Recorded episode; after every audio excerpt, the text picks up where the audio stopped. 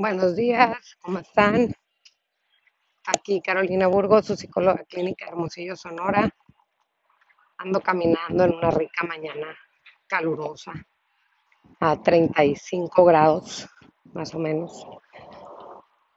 Y venía pensando en la importancia de la empatía en estos tiempos de, de coronavirus, donde tenemos que ser más solidarios, más empáticos, más amables, más afables.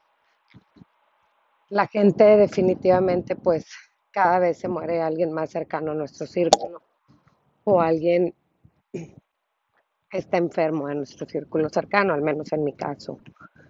Nosotros seguimos en confinamiento, confinando todo, guardando todo, haciendo como que nada pasara dentro de casa, para que los que viven dentro de casa pues la pasen mejor de lo que se puede. Entonces ya entrando un poquito más en empatía, pues es un valor, es un valor que desarrollamos desde chiquitos. Nosotros en mi centro lo trabajamos desde el año de edad.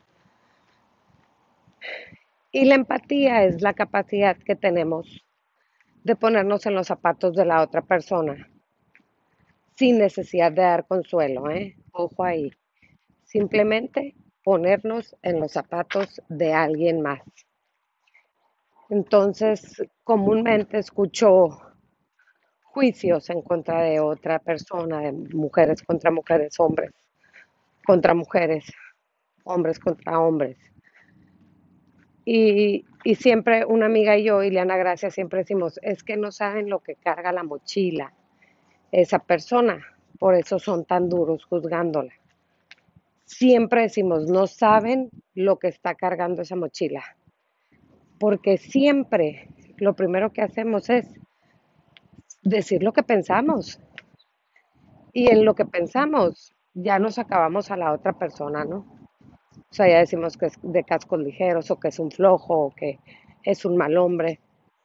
¿Cuántas veces nuestra percepción equivocada y nuestro prejuicio por otras gentes nos traiciona y cuando conocemos a la persona resulta que es todo lo contrario, porque no tenemos la empatía para ponernos en los zapatos de la otra persona y sentir qué es lo que ha pasado en su vida. También me, me doy cuenta que no somos empáticos con el gremio médico, con los enfermeros, con la gente de intendencia, de mantenimiento. En esta etapa de coronavirus, yo creo que este COVID aparte de que nos vino a resetear desde lo más básico, porque la gente ha sacado su mejor versión y su peor versión en esta cuarentena. En lo personal, a mí me ha encantado esta cuarentena. Pero no somos empáticos con el gremio médico. O sea, dentro de mi casa, simplemente, en mi familia, tengo uno dos de mis hermanos trabajan en el hospital COVID y pobrecitos, porque perdía yo puedo ir a cuatro metros de casa de mis papás y verlos de lejos y salvarlos, pero ellos ni siquiera a eso se exponen. No salen y si me pongo en empatía, así le dije a mi hija ayer, mamá, es que quiero que venga la hija de mi hermano a la casa. Le digo, mi amor, no puede venir. Y le expliqué, no puede venir porque tu tío está en un hospital COVID y es peligroso. Y tu tío nos está cuidando a nosotros. Entonces, como él tiene contacto con su hija, su hija nos está cuidando a nosotros. Pero mamá, entiéndelo, mi amor. Ellos nos están cuidando. Ahora mi pregunta es, ¿nosotros los cuidamos a ellos? Todos los días o cada vez más ya veo un relajamiento social cañón la gente en la calle, en fiestas, pisteando, en juntadas, los restaurantes llenos. Y esto ni siquiera se ha controlado. Entonces, ¿dónde está nuestra, nuestra empatía? Con ese grupo y ese gremio médico de enfermeros, de doctores, de hospitales, de administrativos, ¿dónde carajos está nuestra empatía? ¿Por qué somos tan egoístas como seres humanos? ¿Por qué primero prefiero el placer que el deber? Mi deber como ciudadano es quedarme en mi casa y si llego a salir por alguna vuelta esencial o porque tengo que trabajar, no quitarme el fregado cubrebocas por más incómodo que esté. ¿Por qué no soy empática con esa gente? ¿Por qué no digo, voy a hacer mi parte? La verdad no tengo por qué salir. El año que entra va a haber las mismas fiestas, las mismas reuniones. Y ahorita, como dijeron mis hermanos, sálvese quien pueda. Gracias a Dios, los números ya están bajando, pero sigue el problema latente.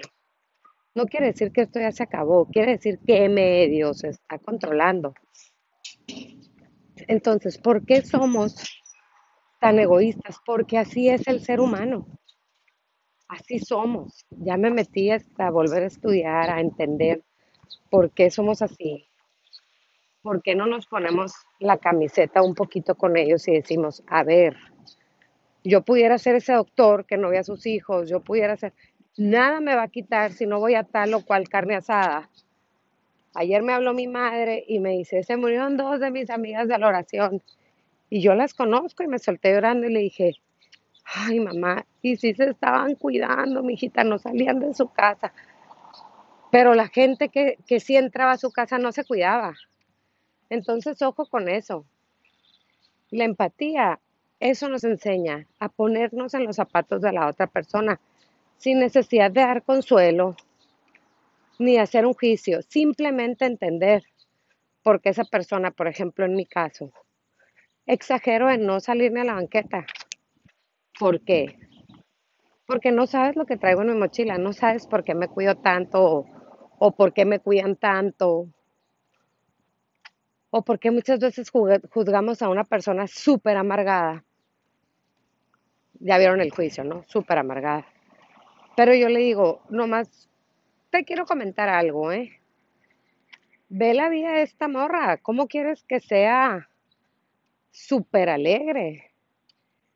Sí, la vida la ha tratado tas, tas, tas, y a lo mejor no es resiliente, y, y, así es, pues. Entonces, ¿por qué no en vez de hacer, e, ¿por qué no en vez de hacer ese juicio, lo sustituyes y dices, a la madre, ¿cómo le podemos ayudar a esta morra? O te quedas callado y no dices nada. Siempre hay que voltear a ver qué piedras carga el otro y cómo le podemos ayudar. Siempre, siempre. Siempre da lo mejor de ti, no supongas, por favor, no supongas, porque muchas veces nuestros propios fantasmas están en la cabeza. Y da lo mejor de tus palabras. Si no vas a decir nada bueno, mejor guarda silencio. Ya son mis ocho minutos reglamentarios que me propuse en mi podcast. Espero que les guste y les dejo este esta pregunta. ¿Quién soy yo? ¿A dónde voy? ¿Y cómo me veo? Nos vemos la próxima semana. Les mando un abrazote. Suerte.